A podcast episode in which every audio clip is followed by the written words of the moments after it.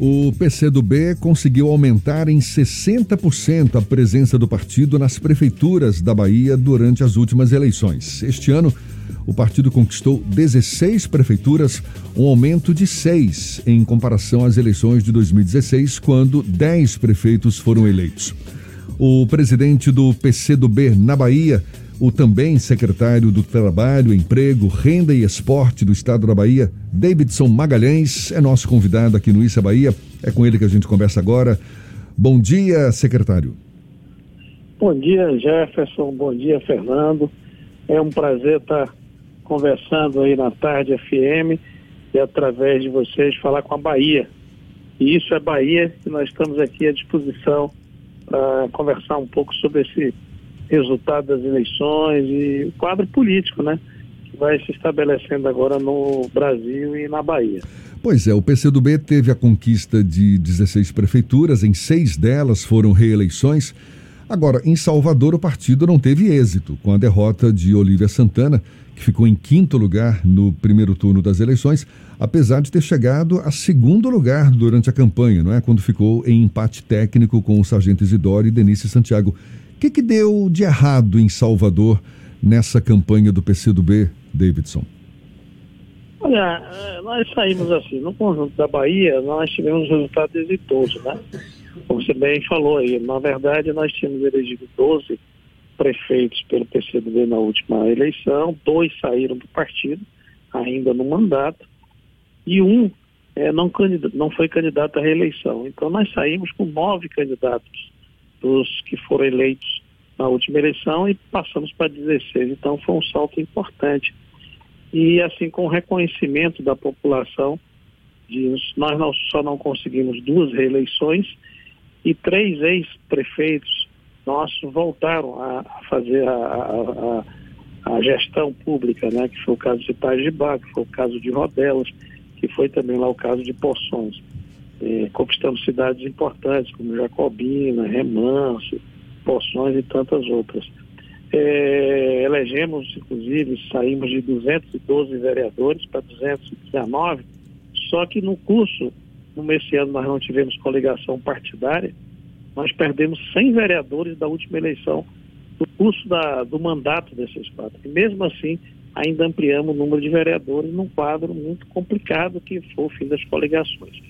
Em Salvador, não acho que o desempenho do PCB tenha sido ruim. É, ficou aquém do esperado, mas foi por uma circunstância política muito clara.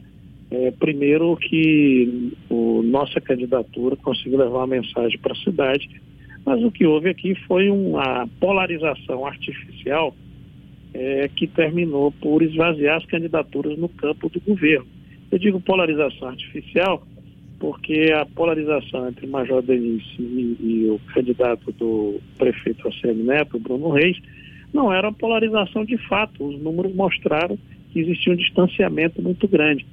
Então, o campo do governo estabeleceu uma estratégia de lançar vários candidatos para levar ao segundo turno, e na medida que o governador, que representa esse campo, ele se apresentou é, como principal patrono da candidatura de Denise, na reta final, aparecia para alguns setores que havia uma polarização, quando de fato não estava ocorrendo essa polarização e os números mostraram isso. Isso levou ao esvaziamento, é, na minha opinião, assim, uma fagocitou as outras candidaturas do campo do governo. É, e isso terminou por não proporcionando, inclusive, um segundo turno. David, o que, é que aconteceu? Davidson, isso quer dizer que o PCdoB tem uma certa mágoa do governador Rui Costa por conta não, dessa não. estratégia utilizada aqui não, na capital baiana? Não, de hipótese nenhuma. São caminhos, é, são caminhos pensados. Né? São estratégias definidas que podem dar certo e que podem não dar certo. Nós não saímos. Olha, perceba, o, o sargento Isidoro fez, teve 160 mil votos para deputado federal, foi para 60 o nosso companheiro, excelente deputado, brilhante deputado Bacelar, né, teve 50 e poucos mil votos, teve uma queda de votação grande.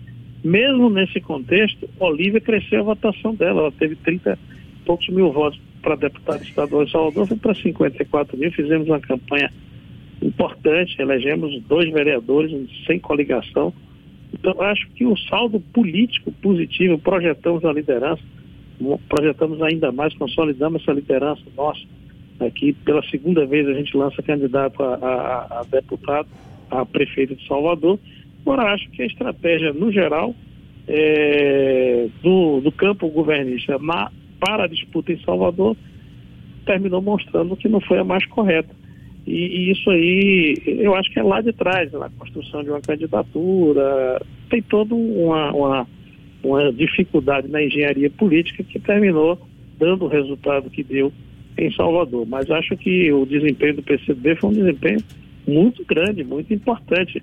É, tivemos uma aliança aí com o PP, né, do vice-governador é, João Leão, que todos nós sabemos que o PP foi um dos partidos que mais cresceu nessa votação no e interior, na... mas que tem pouca presença política também em Salvador. E na, Câmara, e na Câmara Municipal de Salvador, Davidson, porque o partido também só conseguiu manter as duas cadeiras que já tinha conquistado em 2016 e com uma alteração apenas, né? No lugar de Aladilce Souza fica agora Augusto Vasconcelos, ao lado de Hélio Ferreira, que foi reeleito. Teve algum descompasso também para conseguir novos vereadores, uma quantidade é. maior do que dois na Câmara Municipal daqui da capital? Eu acho que sim, mas não foi um problema do PCdoB. Qual foi a questão? Essa foi uma eleição atípica. Uma eleição, uma pandemia, é uma eleição extremamente atípica. Primeiro que uma grande força que nós temos é da militância, do contato pessoal. Mas esse, fazer, esse atípico atingiu todos os partidos, todos os candidatos. É, mas, mas Jefferson, vamos ponderar. As máquinas municipais não podem ser utilizadas naturalmente num processo eleitoral. Durante a pandemia, coisas que eram proibidas do ponto de vista da legislação eleitoral não foram só autorizadas, como foram necessárias pelo problema da pandemia. Vou dizer, distribuição de ajuda, é, de ajudas emergenciais, né, que foram feitas por prefeituras, distribuição de cestas básicas. Ou seja, nós tivemos um conjunto de políticas é, de assistência que não podem ser feitas num processo normal e que terminaram por facilitando a, a, utilização das máquinas municipais, especialmente na eleição de vereadores. Se joga um papel, fui vereador dois mandatos, e nós sabemos como esse voto, o, como a, a garimpagem do voto através dos instrumentos de assistência social, e especialmente num, num contexto de pandemia, elas têm uma interferência muito forte então essa máquina terminou por desequilibrando do ponto de vista, não foi um fenômeno só da, de Salvador, foi um fenômeno nacional. É, esse processo da, da, da pandemia prejudica muito quem é oposição. Prejudicou muito, por exemplo, quem tem militância política, que tem reunião, que tem movimentação, manifestações, mobilizações políticas. Então, esse campo também fica mais prejudicado. Eu acho que o desempenho menor, nós tivemos uma perda lamentável, que foi a, a não reeleição de Aladilson, uma das vereadoras mais destacadas aí da história recente aí da, da Câmara Municipal de Salvador, mas nós mantivemos os dois vereadores, não é fácil num contexto desse você manter uma representação de qualidade com dois sindicalistas, com dois é, quadros de, de, de comprovada militância política, experiência política como Hélio e, e Augusto. Então, é, é uma situação extremamente difícil. Nesse contexto, e leve em consideração que também nós não estamos ainda num contexto de recuperação da esquerda no conjunto do, do país. Nós conseguimos estancar a nossa sangria que veio de 2016, desde o do golpe contra a presidenta Dilma, desde 2018, contra aquela avalanche de, do crescimento da extrema-direita. Então, é um contexto desfavorável e que nesse contexto desfavorável você conseguir manter as suas posições é um, uma situação que nós não podemos considerar assim negativa do ponto de vista da nossa avaliação política. Ficou aqui? Ficou. Mas se você leva em consideração as circunstâncias, eu acho que nós tivemos uma vitória política importante que projeta o PCdoB para novos enfrentamentos em Salvador e na Bahia. Davidson, uma, um dos desafios dos partidos pequenos e médios é com relação à cláusula de barreira dos próximos anos. Você acha que o resultado das eleições de 2020 do PCdoB mantiveram uma robustez para que o partido mantenha os percentuais mínimos nas eleições lá de 2022, para que o partido continue existindo normalmente? Ou é um dos desafios?